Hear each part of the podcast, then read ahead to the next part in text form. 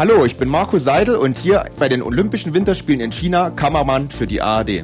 Ich bin Marco Ramm und Moderator beim Mitteldeutschen Rundfunk. Und hier erfahren Sie jeden Tag die Dinge über Olympia, die Sie im Fernsehen nicht sehen. Peking Backstage. Hinter den Kulissen der Olympischen Winterspiele.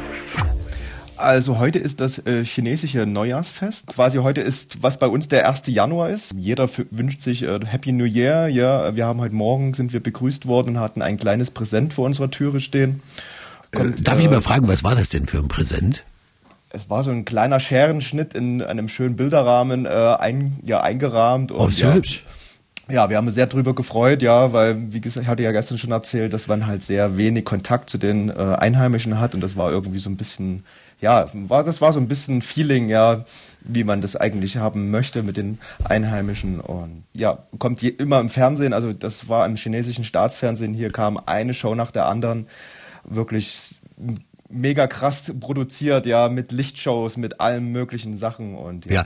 ja. Und, und darf ich mal fragen, äh, ist das wie bei uns dann auch Silvester mit äh, Alkohol verbunden? Also zeigen die sowas dann auch?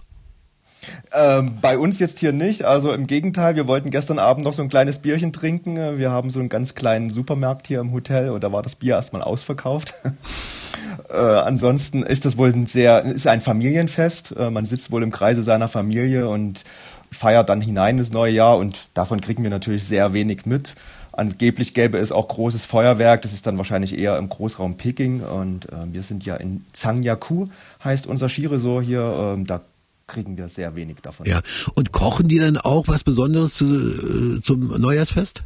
Wahrscheinlich ja, davon, äh, wir, wir haben natürlich so äh, Stringer heißen die bei uns, das sind quasi Einheimische, die auch Deutsch sprechen, die quasi uns helfen, wenn es hier irgendwelche Probleme gibt. Ja, wir haben wir gefragt, die haben uns erzählt, ja, viel zu essen gibt es und äh, sehr lustige Begebenheit. Unser allererstes Abendessen, wir sind ja hier abends 21 Uhr angekommen, sind in das Hotel, haben eine Speisekarte bekommen und dort stand wirklich keine, kein nicht gelogen, thüringische Wurst und Sauerkraut.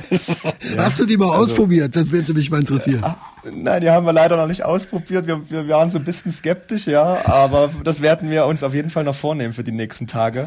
Aber das war gleich so ein bisschen Heimatgefühl, ja, fand ich sehr gut. Ich glaube wirklich, Thüringer Wurst ist hier wirklich also ganz doll angesagt. Und wenn Sie, meine Damen und Herren, äh, die nächste Backstage-Geschichte von den Olympischen Winterspielen nicht verpassen wollen, dann können Sie diesen Podcast hier abonnieren oder Sie schalten einfach bei mir ein, Ram am Nachmittag bei MDR Thüringen.